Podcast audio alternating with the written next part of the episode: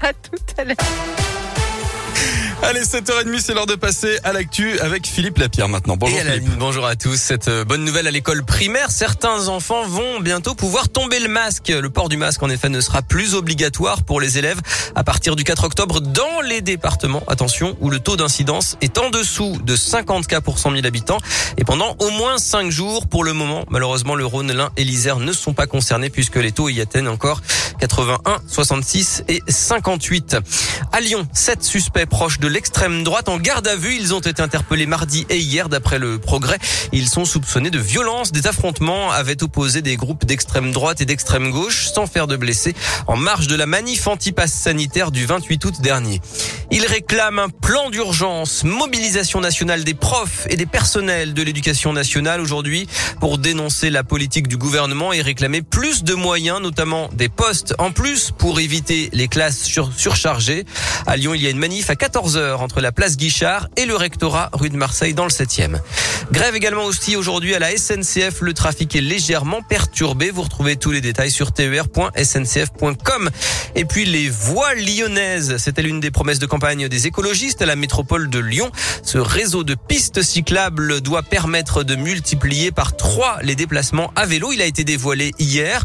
13 lignes à double sens vont donc relier 49 des 59 communes de l'agglomération d'ici 2030.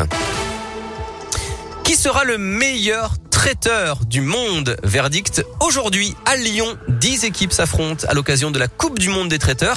Le vainqueur sera dévoilé à 17h au CIRA, le salon professionnel de la restauration qui ouvre aujourd'hui à Eurexpo. Amandine vous en parlait tout à l'heure.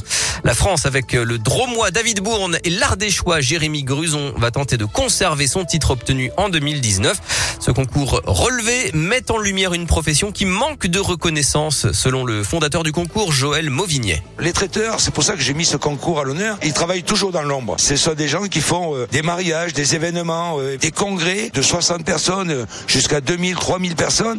Et euh, on ne se rend pas compte. Euh, la logistique de préparation en amont, c'est un métier qui est pas assez reconnu. C'est pour ça que je m'efforce à, à faire la promotion. Il faut être capable de faire, bien entendu, de la cuisine, de la pâtisserie salée, de la pâtisserie sucrée et bien sûr de la charcuterie. Donc voilà, c'est vraiment un métier complet et atypique. Voilà, et attention, les accès au salon Syrah à Eurexpo peuvent être difficiles, privilégier les transports en commun. Je rappelle que c'est un salon professionnel. Le foot est le retour en forme de l'OL après un début de saison mitigé. Les Lyonnais remontent à la sixième place à un seul point du podium. Ils ont battu 3, 3 buts 1 hier soir à l'OL Stadium. But de Shakiri, Emerson et Paqueta. Ça va beaucoup mieux donc sous l'impulsion notamment des recrues de l'été. Prochain match dès samedi, 21h, toujours à Dessine, la réception de Lorient.